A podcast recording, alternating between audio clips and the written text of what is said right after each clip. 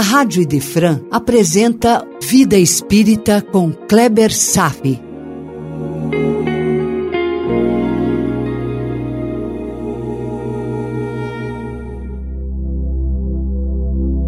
Os Mensageiros, capítulo 22, Os que dormem, parte 3. Estamos recebendo uma bela sacudida. Há dois encontros estamos conversando sobre os que dormem. No capítulo, são milhões os que dormem e que são assistidos no posto avançado. Não há um cálculo para o que acontece em todos os postos avançados, mas é bem provável que adormecidos encontraremos bilhões de seres na espiritualidade, e entre nós outros bilhões que enferrujam no ócio as maiores oportunidades durante a vida no corpo. O sono dos que não despertarmos sua espiritualidade é agitado e cheia de sofrimento. Cair nesse sono é por insistência e repetição de erros, de aceitar a subjugação do ego, o pai de todos os defeitos. Se entendermos o conceito, deveremos acionar nossa humildade, que é a mãe de todas as virtudes.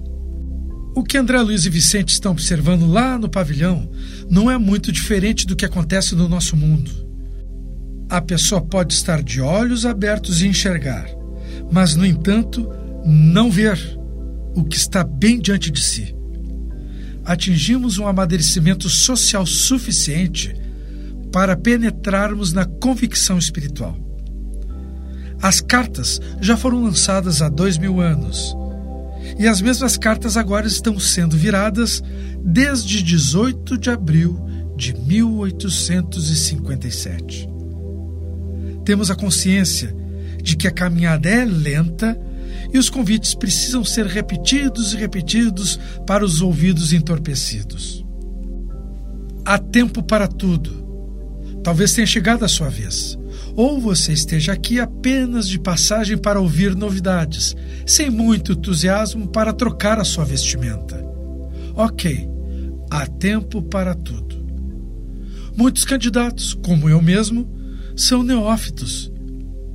Não querem fazer parte da multidão indiferente e seguem para o estágio seguinte de discípulos. Pernas ainda trêmulas, ainda ensaiamos os primeiros passos todos já foram bebês que aprenderam a caminhar. Tudo tem seu tempo. Não importa a idade que se tenha, todos irão progredir, mas passarão pelos primeiros estágios, pelos primeiros passos. Aqui na Terra, ainda é o que predomina. Como diz Alfredo, abre aspas.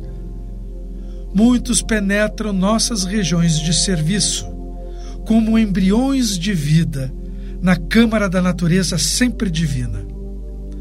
Um amigo nosso costuma designá-los por fetos da espiritualidade. Fecha aspas. Que termo interessante. Fetos da espiritualidade. Neófitos. Os estágios iniciais. Ainda nem ensaiaram os primeiros passos. Podem ser realmente espíritos mais novos.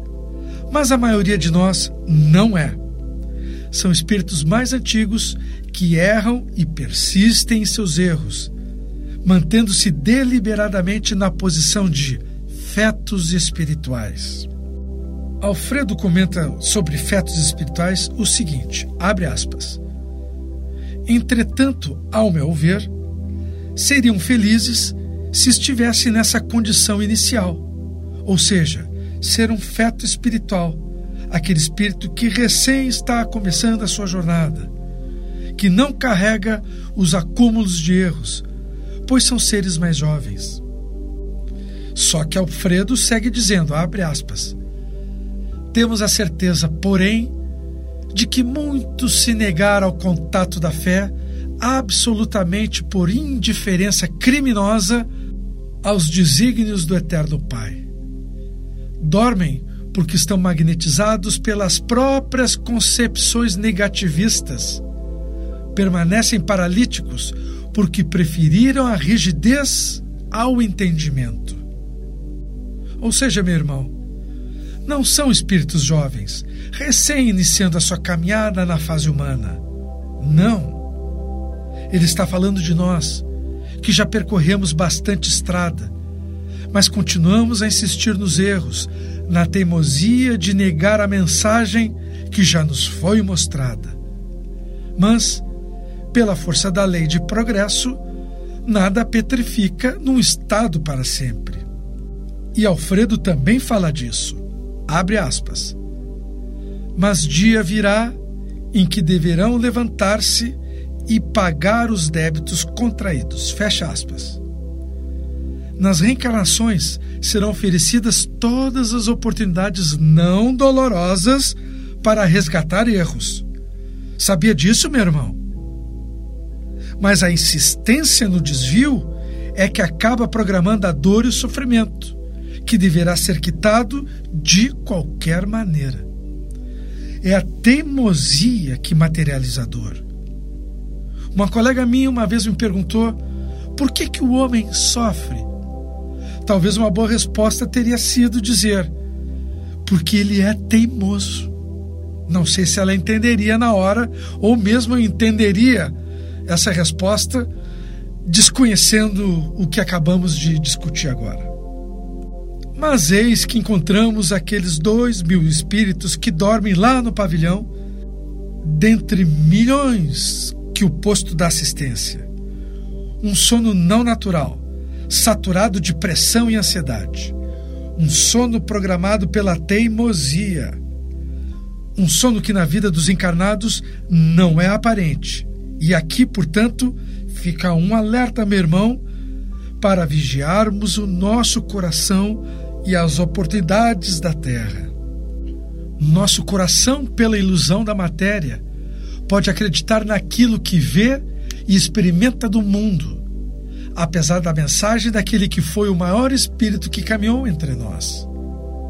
O coração ainda pode estar cego para as verdades de Jesus e acreditar naquilo que o seu ego ainda sugere. E iludido, dorme para a existência espiritual e sofre por isso. Alfredo coloca dois motivos para o homem sofrer. Abre aspas. Eis porque o considero sofredores. Primeiramente, demoram no sono em que acreditaram. Mas esse sono terrível não é a maior causa de sofrimento. Ouça agora o que ele diz sobre a segunda causa. Abre aspas. Mais tarde acordam, porém, a maioria não pode fugir à enfermidade e à perturbação, como acontece aos irmãos dementados que vimos há pouco Quer dizer, já sofrem ao dormir e ao acordar do torpor, ainda vão ter que reencarnar e passar por suas expiações, sofrimento dobrado, um dormindo e outro espiando. Esse é o maior motivo para os que já sofrem dormindo, ainda vão espiar. E note aqui uma sutileza que Alfredo nos traz, que está de acordo com um posicionamento doutrinário bastante profundo. Abre aspas. A fé sincera é ginástica do espírito. A fé que a doutrina nos mostra e que Alfredo se refere é a fé na vida futura. A fé sincera é ginástica do espírito. É a ginástica de viver a vida tendo a crença de que existe um futuro. A certeza das consequências de nossas ações e continuando a explicação sobre a fé, abre aspas. Quem não exercitar de algum modo na terra, preferindo deliberadamente a negação injustificável, negação do futuro, meu irmão, encontrar-se-á mais tarde sem movimento. Fecha aspas. A negação da fé da vida futura é o mesmo que dizer que devemos aproveitar a vida aqui e agora pois não sabemos o que virá depois. E Alfredo ainda conclui esse pensamento. Abre aspas. Semelhantes criaturas necessitam de sono, de profundo repouso, até que despertem para o exame das responsabilidades que a vida traduz. Fecha aspas.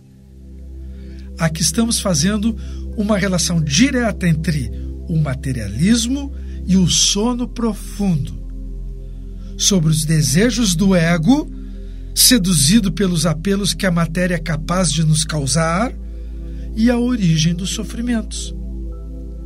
Os budistas costumam dizer que o desejo é a causa de todo sofrimento. Interessante esse pensamento do budismo, não concorda? Podemos pensar assim: apagar o materialismo, trabalhando para a dissolução do ego aos poucos. Isso vai nos despertando do sono profundo. A religião hindu é maravilhosa para trabalhar o desapego do ego. É um trabalho grandioso deixar de ser o eu para se tornar o nós. Deixar de olhar para si para olhar para o outro. Isso fez lembrar uma emocionante frase de Jesus que disse: Quando você olhar para o apelo de um necessitado, estará olhando para mim. Que coisa maravilhosa, não concorda? E vamos caminhando para a última parte de nossos estudos sobre o fantástico capítulo 22, Os que Dormem. O momento em que a equipe se prepara para dar assistência aos espíritos sofredores. As luzes foram acesas e nenhum dos albergados reagia à intensa claridade que se fizera. Continuavam lá, rígidos, cadavéricos, prostrados, em seu sono profundo e perturbador, envolvidos em seus processos, auto-hipnotizados em seus dramas, em suas histórias, em suas ilusões. Foi quando André Luiz perguntou ao orientador, em voz baixa, a razão de alguns enfermos não terem sido beneficiados com a água e com o socorro de forças novas, através do passe e do sopro vivificante. Ele esperava uma reação que despertassem, que reagissem aos estímulos medicamentosos que estavam recebendo. E veio a resposta de Aniceto, abre aspas. Cada um na vida, meu caro André, tem a necessidade que lhe é peculiar. Aqui compreendemos com amplitude esse imperativo da natureza.